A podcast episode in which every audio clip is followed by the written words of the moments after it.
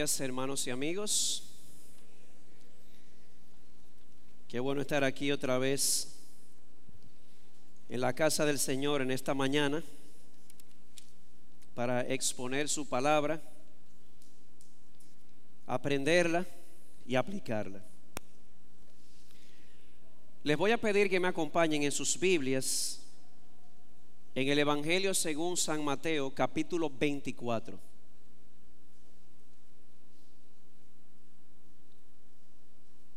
El discurso en el monte de los olivos.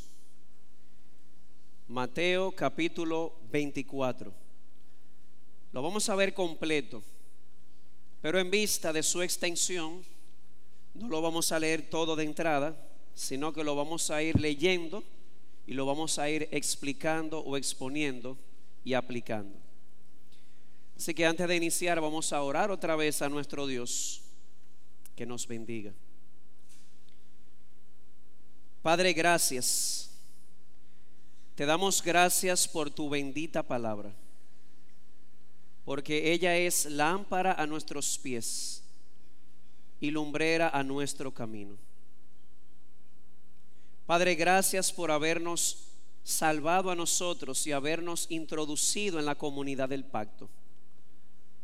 Tu palabra dice que los que fueron bautizados y fueron agregados a la iglesia local se dedicaban continuamente a la enseñanza, a la comunión, a los sacramentos y a la oración. Ayúdanos a permanecer en estas cuatro cosas. Y guárdanos, oh Señor, de que la complejidad de los tiempos nos desvíe de la sencillez del Evangelio. Y a propósito de la enseñanza de los apóstoles, Padre, yo no soy apóstol, no soy un intérprete inspirado, soy un pastor, un hombre sujeto a pasiones y a equivocaciones en su interpretación. Por eso te rogamos que tú me ayudes, me ayudes a ser fiel, a exponer lo que dice el texto, ser fiel en aplicar lo que dice el texto para que la fe de tu pueblo se edifique en el poder de tu palabra y no en filosofía humana. Y concédenos, oh Señor, ver hombres y mujeres en esta mañana siendo transformados por el poder de tu palabra. Habla, oh Señor, que tus siervos escuchen. Y concédenos también ver a, eh, a personas aquí que no te conocen venir a tus pies. Te lo rogamos en el nombre de Jesús. Amén. El discurso en el monte de los olivos. Esto es un reto. Es un reto, es un texto muy temido, precisamente porque es un texto escatológico. ¿Escato qué? Lógico. En otras palabras, que tiene que ver con profecías relacionadas al futuro y al fin del mundo. Y este tipo de temas suelen generar ansiedad e incluso temores en nosotros. También es un tema, un pasaje controversial porque no podemos negar, y es bueno que usted lo sepa, que hay algunos elementos dentro del texto que no son tan sencillos de interpretar, a tal punto que existe más de una interpretación, por lo menos de algunas partes de este mensaje.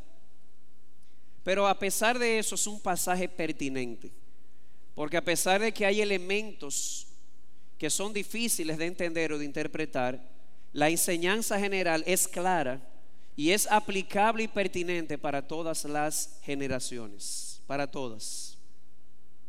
Y el texto comienza con una situación. Versículo 1. Cuando salió Jesús del templo y se iba, se le acercaron sus discípulos para mostrarle los edificios del templo. Era la semana de la pasión Jesús no vivía en Jerusalén, no desempeñó su ministerio en Jerusalén, pero descendió a Jerusalén, fue allí, y en esta semana dice el texto que los discípulos se acercaron para mostrarle los edificios del templo. Toda persona que conoce a un santiaguero sabe que el santiaguero se le hace la boca agua hablando del monumento. Bueno, pues para los habitantes de Jerusalén, los, edificios del templo eran su orgullo y hasta cierto punto su bandera. Y cuando los discípulos le enseñan los edificios del templo a Jesús, ¿Qué es lo que ellos estaban enfatizando? ¿Cuál era el punto? Bueno, hay un pasaje paralelo que lo vamos a citar varias veces en Lucas 21. Específicamente el versículo 5 dice, y mientras algunos estaban hablando del templo, de cómo estaba adornado con hermosas piedras y ofrendas votivas. Ese es el punto, el enfoque principal cuando se acercaron a Jesús para mostrarle los edificios del templo era hablar de los lujos y las piedras preciosas que allí había. No nos sorprende que tanto Marcos como Lucas, en el pasaje paralelo, ambos, antes de entrar este discurso, tratan el tema de la ofrenda de la viuda. ¿Se acuerdan de ese tema? De ese pasaje, cuando Jesús elogia a la viuda, a pesar de haber dado poco. Era una costumbre de que se dieran ofrendas para mantener el templo arreglado y hermoseado. Así que no nos sorprende que Jesús o que Marcos y Lucas introduzcan este discurso inmediatamente después de haber hablado de la ofrenda de la viuda. Y ante esta situación, mira Jesús qué piedras más hermosas tiene el templo. ¿Qué dice Jesús? Jesús les trae un comentario totalmente inesperado y chocante para cualquier judío. Versículo 2. Mas respondiendo él, les dijo a ellos, ¿veis todo esto? En verdad os digo, no quedará aquí piedra sobre piedra que no sea derribada.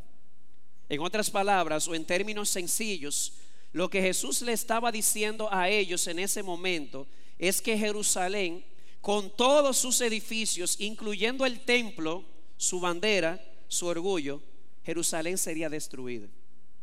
En otras palabras, o como dice el texto, no quedaría allí piedra sobre piedra que no fuese derribada.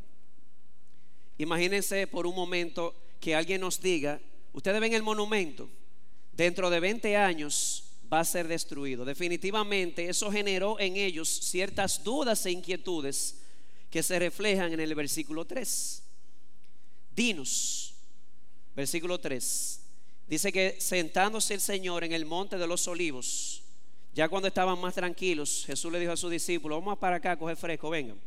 Se sientan en el monte de los olivos y en privado se le acercan los discípulos y le dicen, dinos, ¿cuándo sucederá esto?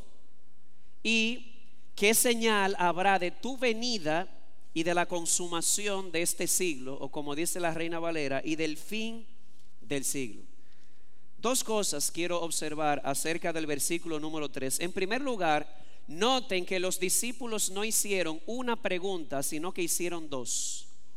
Número uno, ¿cuándo sucederán estas cosas? En otras palabras, ¿cuándo sería destruida Jerusalén? ¿Cuándo serían destruidos los edificios del templo? ¿Cuándo sería derribada cada piedra de aquel lugar? Y, segunda pregunta, ¿qué señal habrá de tu venida y del fin o la consumación de este siglo. Así que hay dos preguntas en una. ¿Cuándo y qué señal? ¿Cuándo será destruida la ciudad? ¿Qué señal habrá de la venida de Cristo, de tu venida y del fin del siglo? Pero hay otra observación que quiero hacer acerca del versículo 3 y es que noten que por alguna razón los discípulos conectaron la destrucción de Jerusalén con el fin del mundo. Al parecer en su mente ellos pensaron, la destrucción de Jerusalén es equivalente a Jesús viene y se acabó todo. Así que por esa razón posiblemente ellos ligaron las dos preguntas. ¿Cuándo será destruida Jerusalén? ¿Y qué señal habrá de tu venida y del fin del siglo? Así que a partir de los versículos 4 al 51, Jesús va a desarrollar la respuesta a las dos preguntas. ¿Cuándo y qué señal? Pero antes de desarrollar o dar la respuesta a ambas preguntas, en los versículos 4 eh, al 14 Jesús hace una aclaración. Recuerden que en la mente de ellos, ellos pensaban que la destrucción de Jerusalén y el fin del mundo era equivalente. Así que en los versículos 4 al 14, lo primero que Jesús va a hacer es aclarar en la mente de ellos, no, no, no, no, no se equivoquen, no se dejen engañar, la destrucción de Jerusalén no va a significar el fin del mundo inmediatamente. ¿Y cómo Jesús lo aclara? En los versículos 4 al 6, Jesús les muestra algunas señales que iban a ocurrir antes de que el templo fuese destruido. De entrada, voy adelantando que Jerusalén fue destruida y su templo en el año 70. En otras palabras, eh, unos 37 años, 40 años después de Jesús profetizarlo, la Jerusalén fue destruida. Y Jesús les dice en la primera parte aclaratoria, van a haber ciertas señales que van a preceder a la destrucción del templo, versículos 4 al 6.